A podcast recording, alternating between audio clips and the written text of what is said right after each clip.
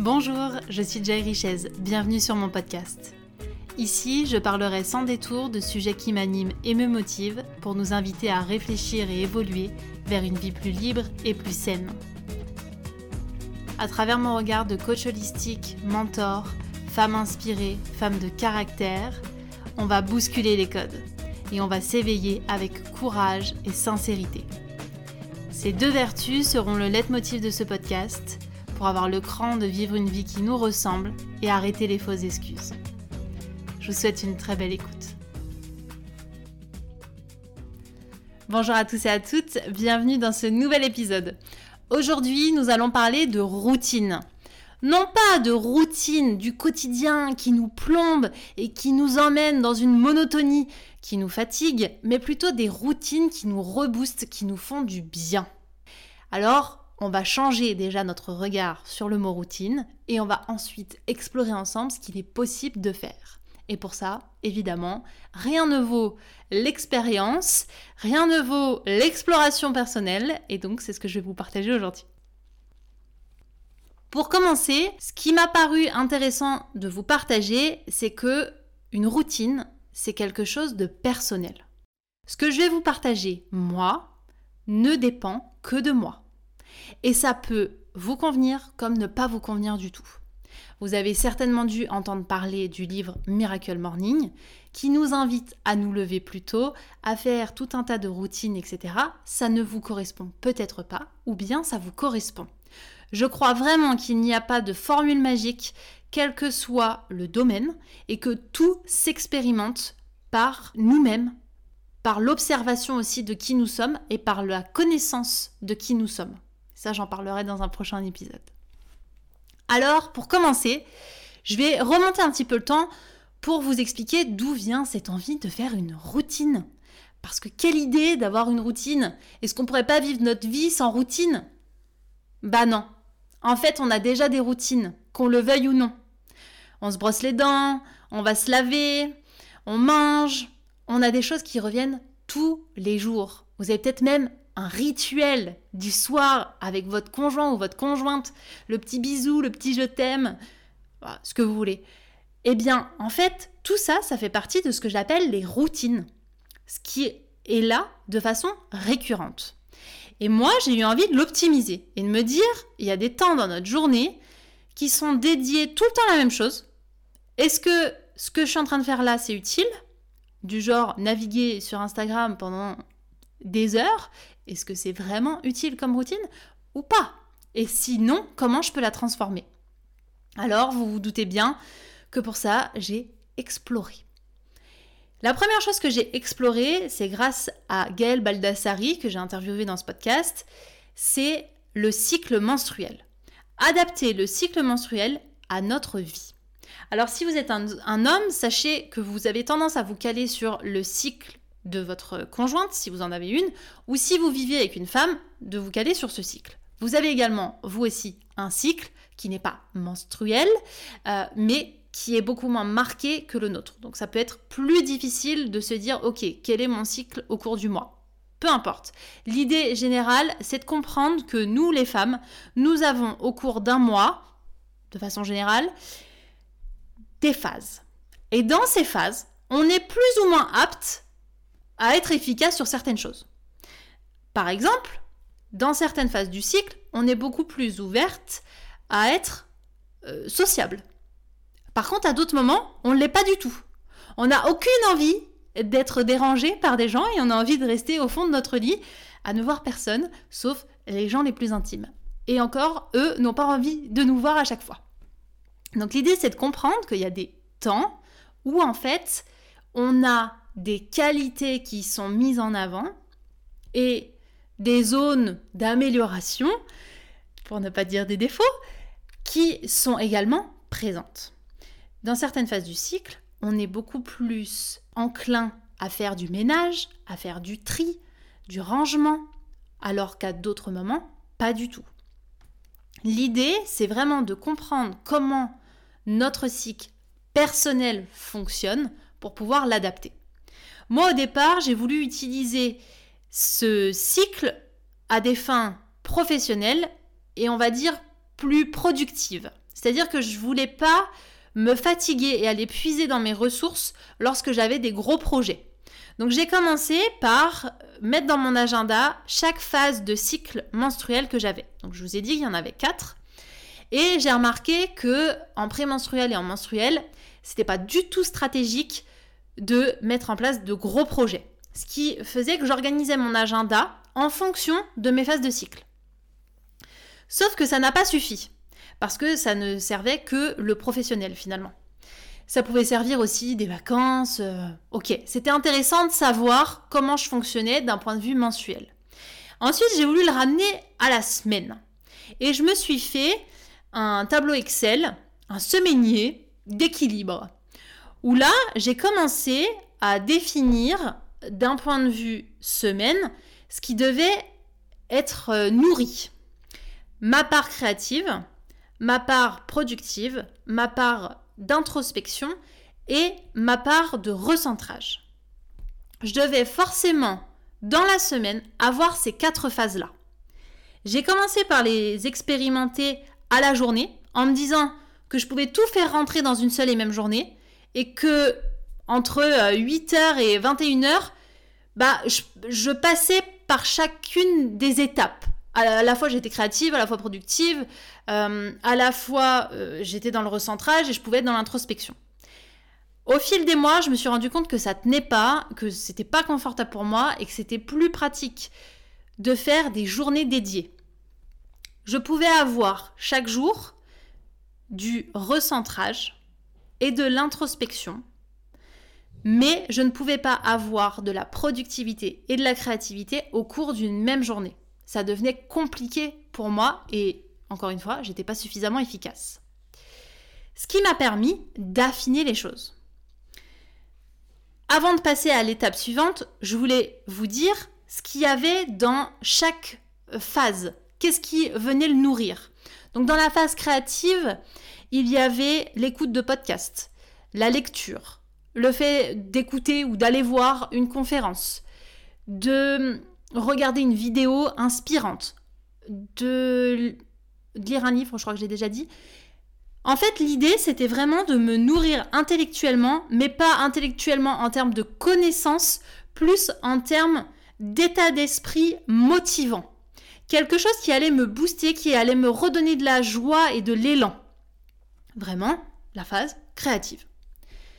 Ensuite, dans la productivité, ça pouvait être pour moi le coaching, le mentoring, la création de contenu, la création de programmes, l'administratif, des rendez-vous professionnels, des échanges euh, pour euh, différents contrats, etc. Tout ce qui va être plus de l'ordre de l'intellectuel et qui me demande d'être dans une posture plus professionnelle. À la fois le côté entrepreneurial et euh, le côté métier coach. Ensuite, dans la partie recentrage, il y avait tout ce qui est sport, méditation, visualisation, journaling, euh, séance de FT, balade dans la nature, écoute de la musique, danse. Tout ce qui en fait me permettait de vraiment me recentrer et que parfois on a tendance à assimiler à je me vide la tête Là, en fait, ce n'était pas je me vide la tête, c'est ma tête, elle fait ce qu'elle veut, mais je me recentre. C'est-à-dire que vraiment, à la fin de cette activité que j'ai choisie, j'ai suffisamment de clarté pour passer à la productivité ou à la créativité. Ensuite, dans la phase d'introspection, ça pouvait être du questionnement, des séances de coaching, de thérapie où j'étais moi-même euh, coachée. Ça pouvait être des défis que je me fais à moi-même où justement je dois répondre à des questions. Ça pouvait être de l'ordre de la formation, du mentorat, tout ce qui en fait va me permettre d'aller chercher des ressources à l'intérieur de moi et de me remettre en question. Peut-être de débusquer certaines croyances, de les modifier, de mettre en lumière certains comportements, etc. Ça, c'était vraiment la phase d'introspection et je me suis rendu compte avec le temps que c'était une phase qui me nourrissait, qui était moteur pour moi. C'était pas quelque chose qui me demandait de l'énergie, c'est quelque chose qui m'en donnait. Et ça, c'est propre à moi. Ce qui m'amène du coup à, ma nouvelle expérience, celle de me créer une routine du matin et du soir. Et d'articuler la productivité et la créativité par journée. C'est des journées dédiées. Je ne fais pas de créativité et de productivité dans une seule et même journée. À moins que je sois à la bourre sur un truc. Mais ça veut dire que, là encore une fois, je suis pas à mon écoute et que je, je vais à l'encontre de, de là où je suis le plus efficace. Parce que si je suis pleinement sincère, une routine, ça vient dire beaucoup de choses de nous. Ça vient démontrer notre capacité d'observation et d'écoute de nous-mêmes.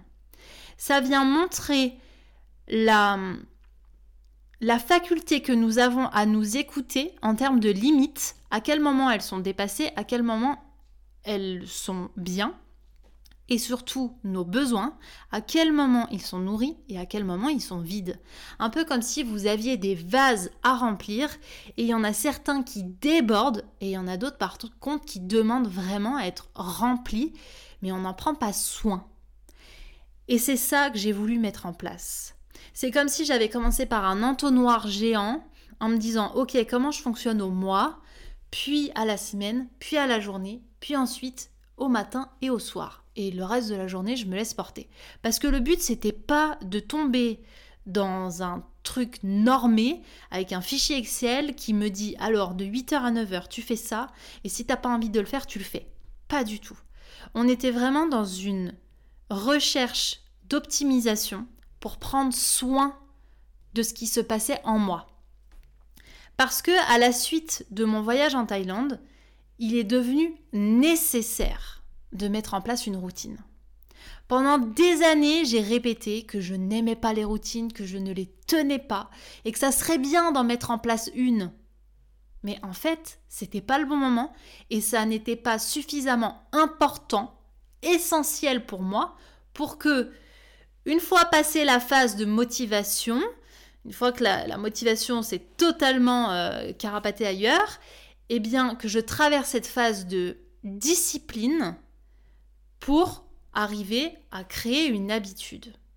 C'était pas suffisamment important à ce moment-là. Et la Thaïlande, comme je vous en ai déjà parlé dans l'un des épisodes de ce podcast, m'a amené à rendre ça important. Pour ça, je vais vous expliquer aussi un petit peu pourquoi je, reviens sur la Thaïlande et qu'est-ce qui a changé à ce moment-là.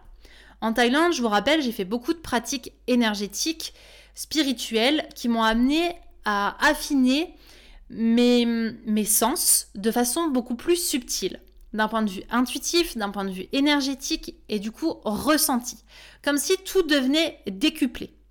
Mais en fait, si je suis vraiment dans, cette observation de moi, j'avais eu déjà quelques épisodes dans ma vie qui me montraient que j'avais cette euh, faculté à être sensible aux énergies ou en tout cas à en être réceptive. Il y a eu, euh, au retour de Thaïlande, des épisodes de ma vie qui m'ont amené à me dire maintenant, il va falloir que tu prennes soin de toi énergétiquement. Qu'est-ce que ça veut dire prendre soin de soi énergétiquement?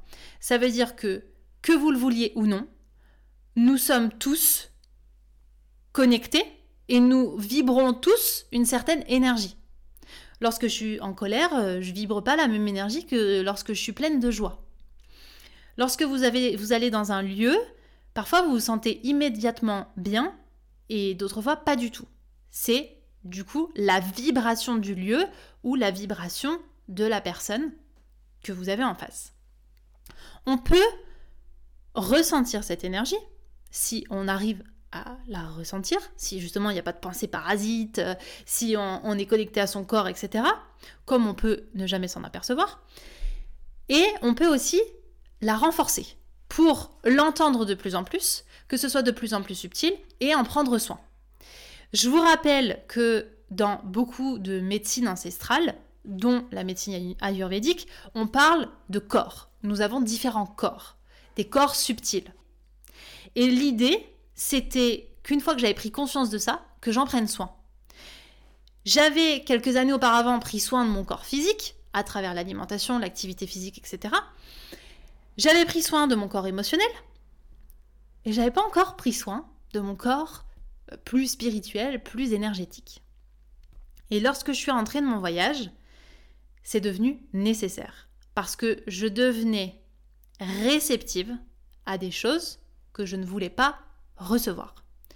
Par exemple, j'étais souvent prise de fatigue, mais, comme si euh, j'avais mangé un kilo de bonbons et que d'un coup j'avais un coup de barre énorme lorsque j'étais au contact de personnes qui énergétiquement n'étaient pas n'étaient pas bien. Donc ça pouvait être des personnes avec des émotions, du coup, désagréables. De la tristesse, de la colère, de l'amertume, etc. Et moi, je me disais, bah ok, en fait, je vais juste aller dormir et ça va le faire. Sauf que si j'avais su avant que je pouvais prendre soin de ce corps énergétique pour pouvoir pallier à, cette chute d'énergie, eh bien ça aurait été beaucoup plus efficace. Mais c'est en testant que l'on apprend. Ensuite, je devenais aussi très réceptive aux gens que je pouvais croiser. Donc ça pouvait être euh, juste pendant une balade, je croise quelqu'un qui est pas bien et là en fait je ressens physiquement dans mon corps son mal-être. Une boule au ventre, euh, une boule dans la gorge, peu importe, et du coup, ça ne m'appartient pas. Ça, ça n'est pas mon énergie. Ça n'est pas mon émotion. Et pourtant, je la ressens. Alors, ce que je suis en train de vous dire, ça n'a rien de magique, d'étrange. C'est juste comme ça que ça fonctionne. Encore une fois, que vous le perceviez ou pas. Mais si vous ne le percevez pas, ça veut dire que vous ne pouvez pas le réajuster. Et là, c'était un vrai cadeau que je me suis faite à moi-même que d'aller explorer tout ça, et, c'est aussi euh, de par mes différentes expériences, bien sûr, pour pouvoir en prendre soin, tout simplement. Il y a eu aussi l'expérience avec un homme où au lieu de, ressentir qu'on avait une connexion, qui peut passer par euh, des points communs, euh, une bonne euh, affinité par des mots, ou juste on se sent bien ensemble, etc. Là, c'était physique, c'est-à-dire que dans le ventre, je ressentais la connexion. Et ce n'est pas quelque chose que je peux expliquer avec des mots, puisque c'est un ressenti. Et ça, ce sont des choses qui se répètent au cours de ma vie, et si je n'en prends pas soin, eh ben, je, capte des choses qui ne m'appartiennent pas. Donc l'idée, c'était aussi de prendre soin de moi sur tous les plans. Et ça passait par des routines du matin et du soir. J'ai donc voulu renforcer ce que j'avais déjà mis en place, à savoir des routines alimentaires et des routines physiques, par le sport principalement ou des balades en nature. J'ai commencé du coup par explorer différentes méthodes parce que dans ce monde du développement personnel, de la spiritualité, il y a tout un tas d'outils magnifiques. Et je voulais vraiment trouver ceux qui me parlent le plus et ceux qui me font le plus de bien. J'ai donc commencé de façon assidue à reprendre la méditation. Activité que j'avais vraiment du mal à faire parce qu'en fait ça m'endormait plus qu'autre chose. Et une fois que j'avais changer mon système de pensée et que je me suis dit mais peut-être que la méditation pour toi c'est pas pour te canaliser, pour te calmer, mais plutôt pour te réénergiser, bah ça va être différent. Et effectivement, j'ai décidé de mettre la méditation le matin et non le soir parce que j'avais observé, encore une fois, une observation, que chez moi, la méditation me redonnait de l'énergie parce que justement, elle me recalibrait. J'aurais pu la mettre dans la phase d'introspection que j'ai évoquée plus tôt.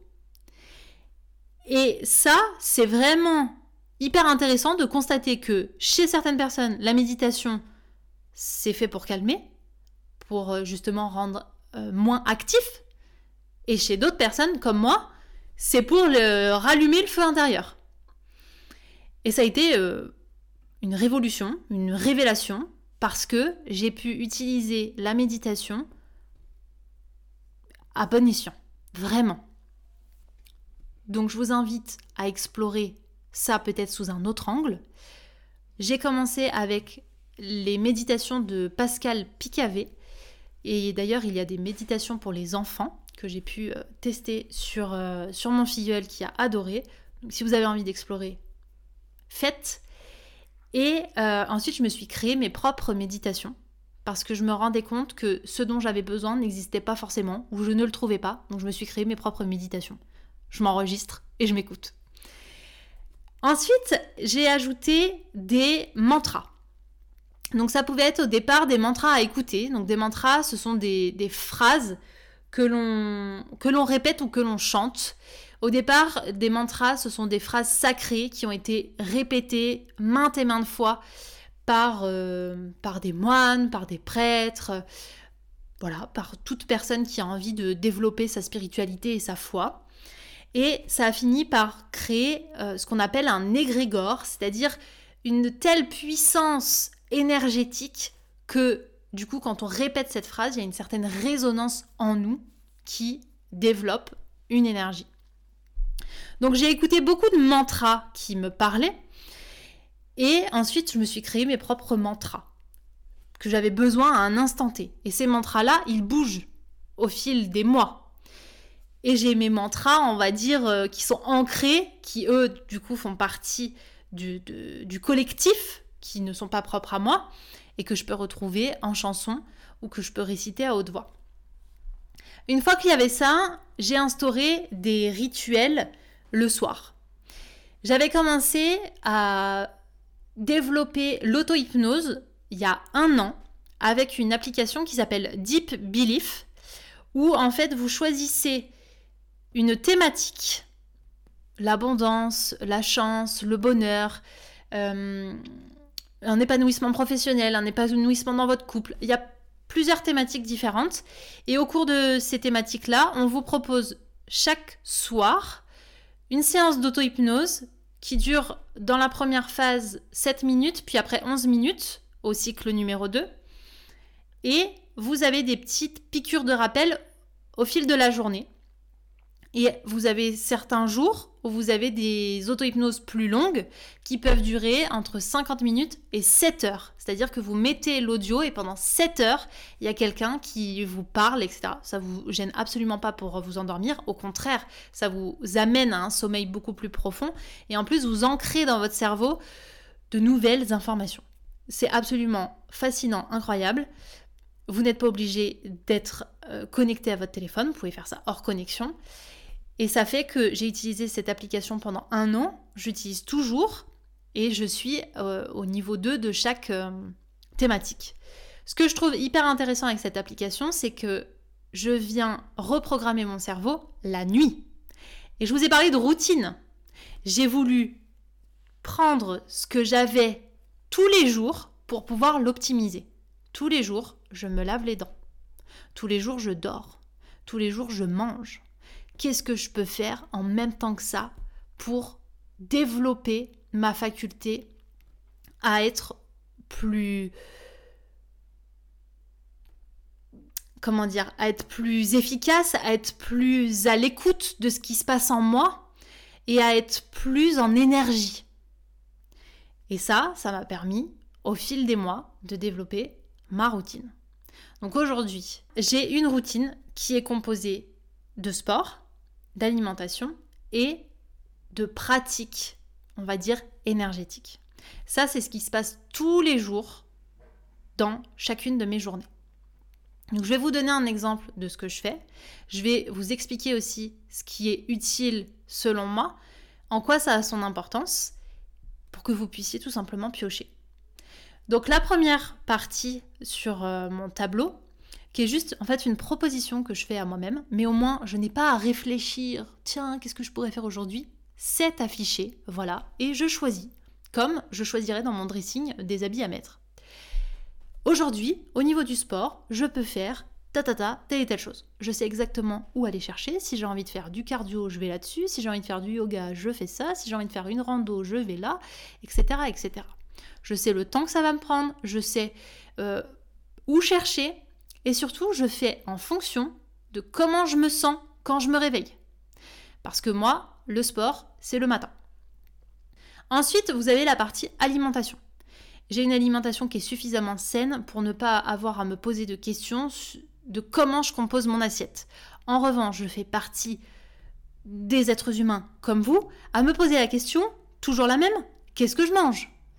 Et donc pour éviter de me poser cette question et de refaire toujours les mêmes plats, parce qu'on finit toujours par retomber sur les basiques, eh ben je me suis défini du coup sept plats différents pour le matin, le midi et le soir. Comme ça, j'ai sept idées différentes pour chaque repas. Si parfois je ne fais pas de petit déjeuner, ça n'a aucune importance. J'ai juste des propositions.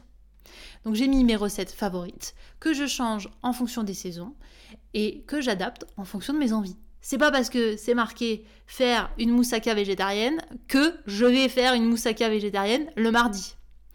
Ce sont des propositions. Ensuite, vous avez la routine qui est celle qui me prend le plus de temps, la routine énergétique. Alors, je la découpe en deux, le matin et le soir. Là, tout ce que je viens de vous évoquer, du coup, c'était principalement le matin, à part pour les repas, vous avez compris. J'ai même mis, d'ailleurs, j'ai oublié de vous dire, pour les repas, une partie boisson. Très important l'hydratation. Donc, je me suis mis, encore une fois, je me décharge. En gros, je sors les idées de ma tête et je les mets sur un papier. Qu'est-ce que je pourrais bien boire? Du kombucha, des infusions, un jus à l'extracteur, de l'eau de coco, euh, de l'eau de Quinton. Peu importe, mettez ce qui vous vient. Comme ça, vous déchargez votre cerveau. Je reviens à ma routine énergétique. Le matin, généralement, je fais une euh, routine des blessures. C'est celle-ci que je vais vous expliquer un peu plus en détail ensuite. Après, je fais une méditation ou une visualisation. Soit la méditation de Pascal Picavé, soit la mienne, soit les deux. Je fais également une marche méditative des besoins. Lorsque je sors le chien, je mets mes écouteurs et je fais une marche méditative des besoins jusqu'à mon Gaia Spot, c'est-à-dire mon endroit dans la nature où je peux me recharger énergétiquement. Il y a forcément un endroit autour de chez vous, dans la nature, dans lequel vous vous sentirez bien et dans lequel vous allez ressentir les énergies de la nature. Ça paraît peut-être un peu fou, mais nous faisons partie de la nature. Donc connectons-nous aux éléments. À l'eau, la terre, le feu, donc le soleil, euh, pour nous sentir bien. Alors ça paraît peut-être déconnecté de votre réalité, mais essayez avant de dire quoi que ce soit. Et si il y a votre ego ou votre petit juge qui vient de se manifester en mode mais moi j'ai pas le temps de faire tout ça, vous avez le temps de passer je sais pas combien d'heures sur des écrans, donc vous pouvez le faire. Et je vais vous donner mes petits tips ensuite sur comment intégrer des routines à la routine, comme l'auto-hypnose. Ensuite, il y a les mantras que j'ai déjà évoqués. Et voilà, ça c'est le matin. Avant de passer sur le soir, je voulais vous en dire un petit peu plus concernant le, le protocole des blessures. C'est quelque chose que j'ai fait en, thérapie avec euh, une énergéticienne où elle m'a fait travailler sur mes blessures de l'âme, donc c'est-à-dire des blessures que nous avons tous et toutes, et qu'on en soit conscient ou pas, elles sont là. L'idée, c'était d'identifier quelle personne venait réactiver chez moi telle blessure. Donc pour rappel, il y a blessure de l'abandon, blessure de l'humiliation, de l'injustice, de la trahison, du rejet. Et à chaque fois, les personnes que vous rencontrez jouent un rôle, un personnage que l'univers a attribué pour venir vous faire travailler sur telle et telle blessure.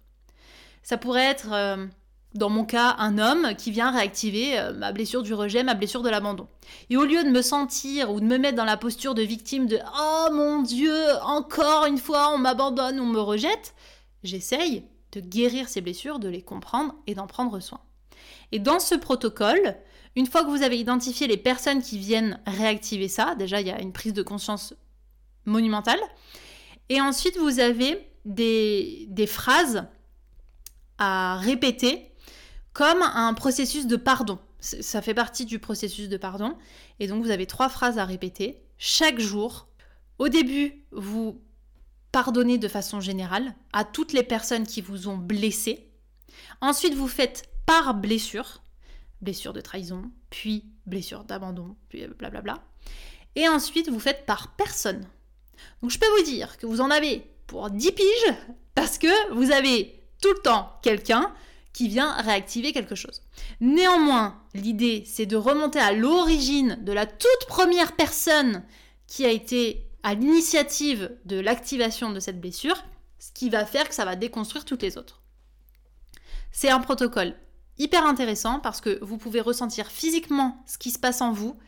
Quand vous dites par exemple je pardonne à Pierre-Paul Jacques de m'avoir blessé, si votre corps il fait non, je veux pas lui pardonner, c'est qu'il y a encore quelque chose euh, à nettoyer, c'est qu'il y a encore quelque chose à aborder. Et c'est là où vraiment les corps subtils deviennent intéressants. Parce que si vous n'entendez pas ce que votre corps ressent, si vous ne ressentez pas énergétiquement ce qui se passe en vous, bah du coup, vous faites confiance qu'à votre mental. Et je vous rappelle que dans le mental, il y a une partie qui est égotique et qui est gérée, dirigée par les peurs et par ce statut de victime. Ce protocole, il est couplé un autre protocole que je fais le soir, qui est le protocole du pardon. Que là, j'ai expérimenté au cours d'un cercle de pardon qui est à l'initiative d'Olivier Claire, qui lui-même s'est inspiré de Don Miguel Ruiz, l'auteur des accords Toltec. J'ai fait un épisode de podcast sur le pardon et je vous parle de cercle de pardon dedans, si ça vous intéresse. Ce protocole, c'est quatre phases. Je pardonne aux personnes qui sont dans la pièce, je pardonne à tous mes boucs émissaires, tous ceux que j'ai considérés comme étant méchants. Je pardonne à telle personne en particulier que j'ai considérée comme euh, méchante, parce que les boucs émissaires, ça peut être des boucs émissaires euh, collectifs. Ensuite, je pardonne à l'univers, à Dieu, à ce que vous voulez, appelez-le comme à la source, voilà. En tout cas, à plus grand que moi. Et je me pardonne. Et ça, vous le faites juste le soir. C'est ce qu'il appelle la douche du cœur. C'est pas un protocole pour les autres. Et, même le protocole des blessures, hein, c'est pas pour les autres, c'est pour vous. C'est pour justement vous, vous nettoyer et vous faire du bien. Et ça, je le fais tous les soirs en le couplant aux gratitudes. Et les gratitudes, au départ, il y a, il y a 7 ans en arrière, je me suis inspirée de Florence Servan-Schreiber qui parle des trois kiffs par jour. Donc je me contentais de faire trois kiffs. Je n'ai pas poussé les choses à écrire parce que moi le soir, euh, j'ai pas envie d'écrire. Donc du coup, je récite à haute voix toutes les gratitudes que j'ai au cours de cette journée. Et ça peut être les mêmes parfois tous les jours. Par exemple, tous les jours, je, voilà, je, suis dans une reconnaissance euh, infinie pour l'endroit dans lequel je vis. Et jusqu'à ce que je m'y sente mal, bah, ça fera toujours partie de mes gratitudes. En tout cas, je mets le focus avant de m'endormir sur ce qui m'a fait du bien en ce jour, ce qui m'a rendu fière, ce sur quoi je suis reconnaissante. Et ça, c'est un indétrônable le soir. Et parfois, j'ai des petites variantes parce que j'aime la variété. Je peux faire un exercice de breathwork, c'est-à-dire de respiration, pour pouvoir justement me calmer. Parce que la méditation, comme je vous l'ai dit, ça n'a pas cet objectif-là chez moi. Donc, un breathwork plus dédié au sommeil pour pouvoir justement euh, me décharger de tout ce que j'aurais à penser pour le lendemain, etc. Bien sûr, couplé à tout ça, il y a vraiment une, une volonté personnelle de prendre soin. Quand je vous dis qu'il y a des choses qui sont devenues des indétrônables, l'auto-hypnose qui vient à la suite du cercle du pardon et des gratitudes, et la méditation, la visualisation le matin, la marche, etc., c'est parce que j'ai passé la phase chiante de pourquoi tu fais ça? Ça sert à rien. Euh, c'est trop long. Euh, puis t'as pas le temps. Puis t'as autre chose à faire. En fait, cette petite voix à l'intérieur de vous qui vous dit vous avez autre chose de mieux à faire. C'est à la fois vrai et c'est à la fois faux. C'est-à-dire que je me suis rendu compte qu'au fil des mois, en expérimentant cette routine, qui est propre à moi, eh bien j'étais beaucoup plus efficace sur la suite de ma journée. J'avais plus de coups de barre. J'avais plus cette impression de ne pas être efficace à certains moments de la journée et je me réveille naturellement plus tôt le matin. Et ça, c'est un euh, un vrai changement de, vision pour moi que de me dire en fait le temps que tu prends le matin et le soir, donc au début de journée et en fin de journée, c'est bénéfique pour la qualité, pour la productivité et l'efficacité dans ta journée complète.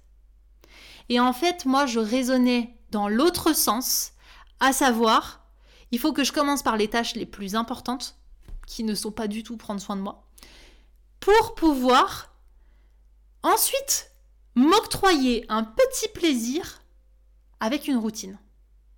Alors qu'en fait, on peut inverser les choses, commencer par prendre soin de soi pour pouvoir ensuite prendre soin du reste, prendre soin des projets, prendre soin des autres, prendre soin de son alimentation, prendre soin de ses animaux, etc.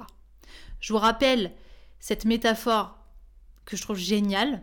Quand vous êtes dans l'avion, s'il y a une dépressurisation, le masque à oxygène que vous mettez en premier, c'est le vôtre. Sinon, vous ne pourrez jamais aider les autres autour de vous. Vous serez déjà KO. Donc, changeons de paradigme et mettons nos masques à oxygène dès le matin et le soir aussi, parce que euh, le, sommeil, c'est un, un, havre de paix, pour pouvoir prendre soin du reste. Commençons par nous, ça n'a rien d'égoïste, c'est juste un acte de foi, un acte d'amour que vous vous faites envers vous-même, mais qui est nécessaire et bénéfique au reste du monde ensuite. Et ensuite, pour terminer, je voulais vous partager mes petits tips pour ne pas rajouter ça dans vos journées qui doivent être déjà chargées. Vous pouvez combiner les routines. C'est-à-dire que moi, si je dois ajouter des séances d'EFT, donc cette technique de libération émotionnelle, je la fais dans la douche quand je fais un masque pour mes cheveux. Quand je fais des mantras, je suis aussi dans la douche. Et quand je suis en train de me laver, bah, je lis mes mantras qui sont affichés sur la paroi de ma douche. Lorsque je fais une euh, méditation, généralement, je la fais en étant active. Donc, lors de la balade du chien. Vous, ça pourrait être lors d'un trajet en voiture. Peu importe. Une méditation, c'est pas obligatoirement les yeux fermés. Si, encore une fois, c'est fait pour vous redonner du calme, évidemment que c'est mieux les yeux fermés. Si par contre, c'est dans la même optique que moi de vous rendre un peu plus euh, en énergie, bah, vous pouvez très bien le faire en marchant. Les méditations euh, dynamiques, euh, c'est aussi efficace que le reste. Ensuite, vous pouvez coupler lorsque vous faites à manger. Vous pouvez écouter des choses. Lorsque vous discutez avec vos enfants ou votre famille, vous pouvez faire ce rituel de gratitude. Qu'est-ce qui vous empêche de réinventer les choses et de vous dire tiens ce soir au repas, vous parlez de vos gratitudes du jour? Est-ce que ça serait pas plus intéressant que de parler euh, de ce que vous avez entendu aux infos ou de ce qu'a dit Colette à la machine à café? Essayez de coupler tout ce que vous faites au quotidien avec des choses qui vous font du bien.